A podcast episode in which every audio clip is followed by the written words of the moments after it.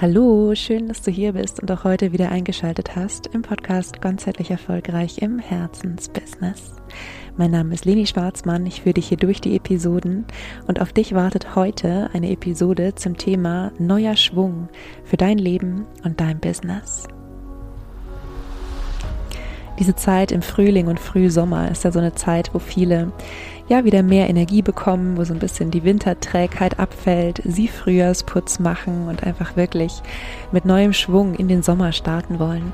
Und es bezieht sich natürlich aufs private Leben, aber ebenso auch ähm, vielleicht aufs Arbeitsleben, wenn du irgendwo äh, angestellt bist, aber natürlich auch, wenn du selbstständig bist in Bezug auf dein Business. Und deshalb habe ich heute eine ganz kurze Impulsfolge für dich vorbereitet mit ein paar ganz konkreten To-Dos, wie du neuen Schwung in dein Leben und Business bringen kannst. Und ich würde vorschlagen, lass uns direkt starten. Ganz zu Beginn möchte ich nochmal verweisen auf die Episode 96, wie der echte Neustart gelingt. Das ist natürlich auch eine Episode, wo es darum geht, sich nochmal anders auszurichten, aber auf einer anderen Ebene. Ja, also da geht es auch ganz viel um das Thema Klarheit. Hör da sehr, sehr gerne rein, wenn du das Gefühl hast, für dich ist es nicht nur in Anführungszeichen neuer Schwung, sondern vielleicht auch eine Richtungsänderung, die damit verbunden ist. Und auch die Episode 63 möchte ich dir nochmal ans Herz legen. Das ist schon eine Weile her. Da habe ich gesprochen über das Thema Bring das Leben zurück in dein Leben. Und da geht es darum, wenn du das Gefühl hast, dass dein Leben so ein bisschen grau geworden ist, ja, wie so ein bisschen sich eingetrübt hat, dann ist auch das eine ganz tolle Episode, in die du nochmal reinhören kannst, ähm, wo es auch nochmal auf einer, ja, auf einer anderen Ebene um dieses Thema das Leben in allen Farben und in allen Facetten Leben geht.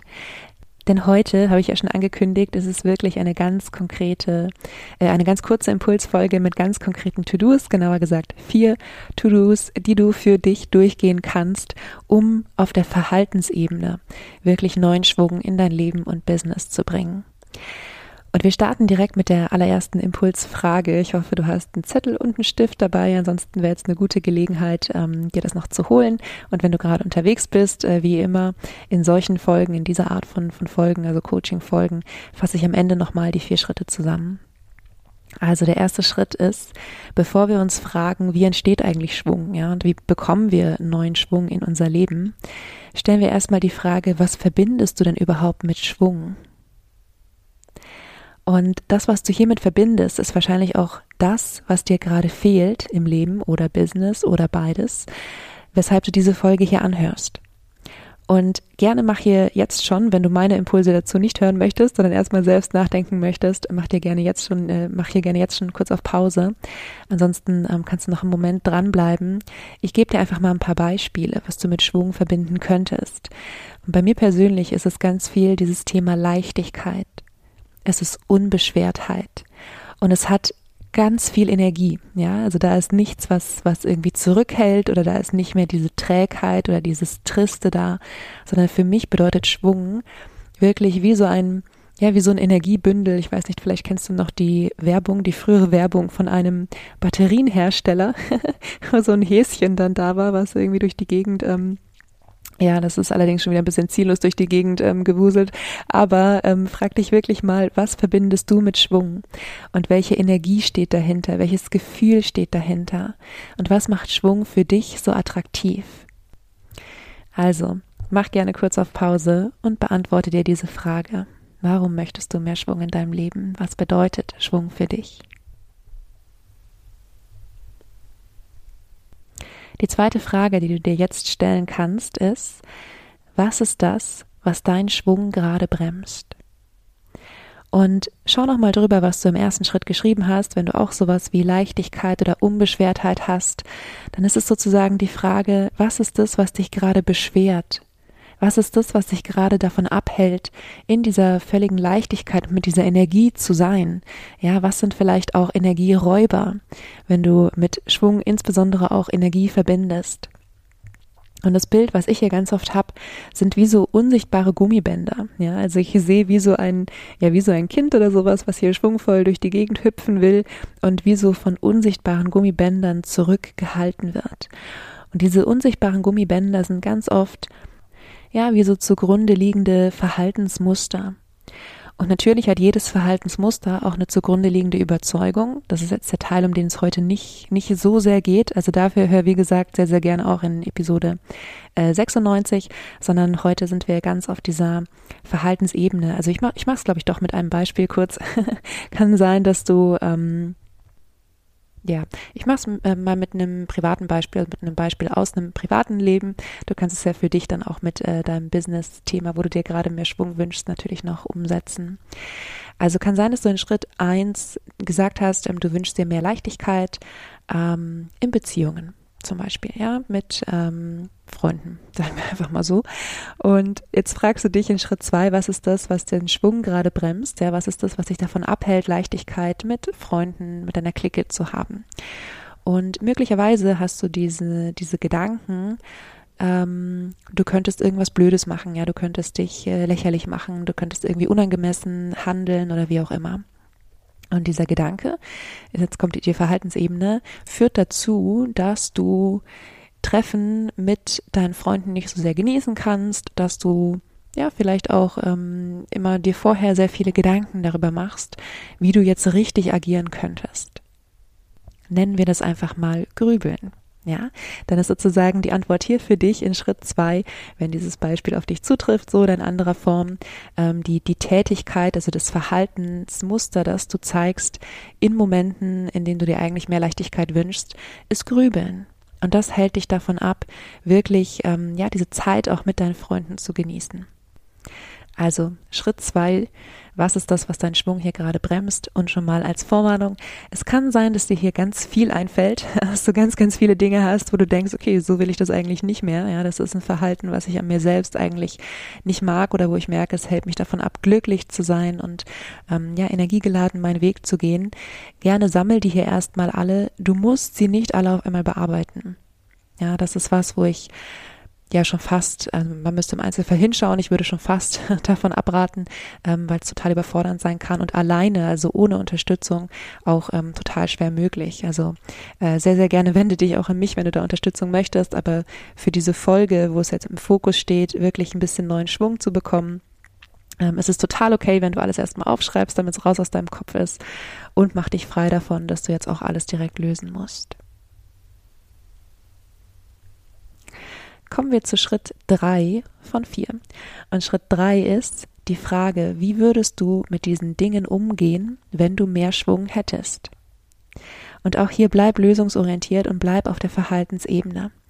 Also wir kommen mal zurück zu dem Beispiel, das ich vorhin gemacht hatte, was ja so ein bisschen so eine ich sag mal, soziale Unsicherheit ist, ja, ähm, aus der psychologischen Perspektive betrachtet. Und gehen wir mal davon aus, es gibt irgendwie ein Treffen mit äh, Freunden, ein Teil von dir freut sich darauf, ein Teil von dir hat ein bisschen diese Sorge, ähm, sich auf irgendeine Art und Weise vielleicht lächerlich zu machen oder unangemessen zu verhalten.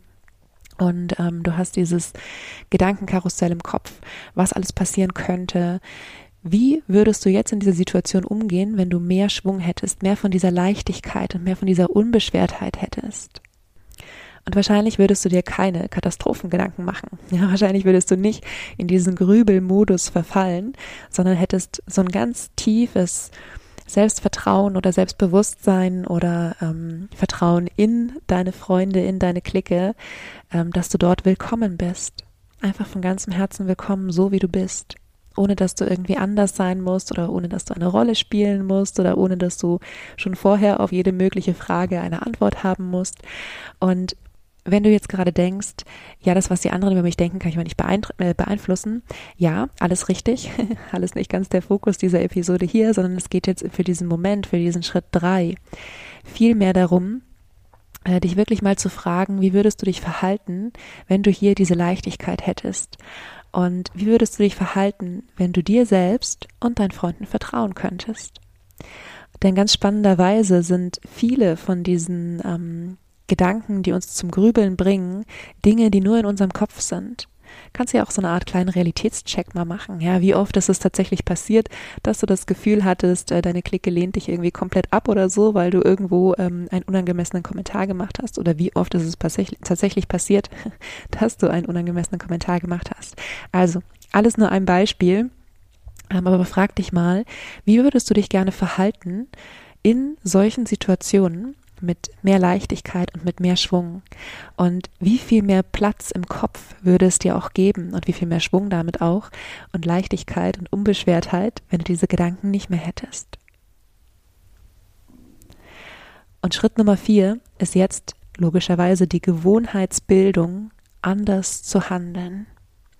Was meine ich damit? Ich meine damit, nehmen wir mal an, das nächste Treffen steht bevor und du weißt, ähm, normalerweise fängt es, keine Ahnung, drei Stunden vorher an, dass du dir Gedanken darüber machst, wie du dich jetzt hier bestmöglich präsentierst oder optimal verhältst. Und im, im dritten Schritt hast du festgelegt, du möchtest das nicht mehr. Du möchtest nicht mehr irgendwie äh, grübeln, du möchtest dir selbst nicht mehr erzählen, ähm, dass Menschen aus den oder den Gründen äh, dich vielleicht ablehnen könnten. Ja, du möchtest Vertrauen, Vertrauen in deine Freundin, Vertrauen auch in dich selbst dann ist eine Gewohnheit jetzt anders zu handeln, dass du beispielsweise mit einem äh, kurzen akustischen Signal, zum Beispiel mit einem Schnippen, ja, mit einem einfachen Fingerschnippen, wenn du merkst, ähm, es ist ungefähr drei Stunden vor diesem Termin und es beginnt mit Grübeln, dass du wirklich einfach schnippst und dir sagst, so und jetzt glaube ich an mich und ich glaube an meine Freunde und ich glaube daran, dass das ein wunderschöner Nachmittag wird. Worum es also geht hier in diesem vierten Schritt ist, so eine Art Anker für dich zu haben, um dich immer wieder daran zu erinnern, dass du hier anders handeln wolltest. Denn Gewohnheitsbildung ist tatsächlich etwas, was nicht über Nacht passiert. Ja, es sind ähm, Dinge, die wir immer wieder tun müssen und es ist auch es ist ein sehr sehr spannendes Thema auch aus der psychologischen Perspektive, weil sich teilweise sogar die Rezeptoren in unserem Gehirn auf eine gewisse Art und Weise umbilden sozusagen, ähm, dass wir immer wieder unsere Gewohnheit machen wollen. Deshalb ist Gewohnheiten ändern manchmal auch fühlt sich manchmal so schwierig an. Und natürlich kannst du das unterstützen, indem du beispielsweise an den zugrunde liegenden Mustern arbeitest. Denn wenn du ähm, immer diesen Gedanken hast, du könntest ähm, dich äh, irgendwie falsch verhalten, dann könnte ein zugrunde liegendes Muster sein, der Gedanke von ich bin, ich bin nicht gut genug oder ich bin nicht liebenswert oder was auch immer. Ja, das sind dann die, ähm, die Dinge, da kannst du dich sehr, sehr gerne an mich wenden, wenn du an solchen Mustern auch arbeiten möchtest. Hier in dieser Episode geht es darum, einen Anker für dich zu schaffen, um zu entscheiden, jetzt im Moment parke ich dieses ganze Grübeln in dem Beispiel und handle anders und handle zum Beispiel mit Vorfreude. Ja, denn was auch immer du in Schritt Nummer drei geschrieben hast, wie würdest du gerne mit diesen Dingen umgehen? Ähm, nehmen wir mal an, es gibt dieses Treffen und äh, dort, wo, dort, wo du früher in Grübeln verfallen wärst, bist du jetzt einfach in Vorfreude, ja, und in Vertrauen.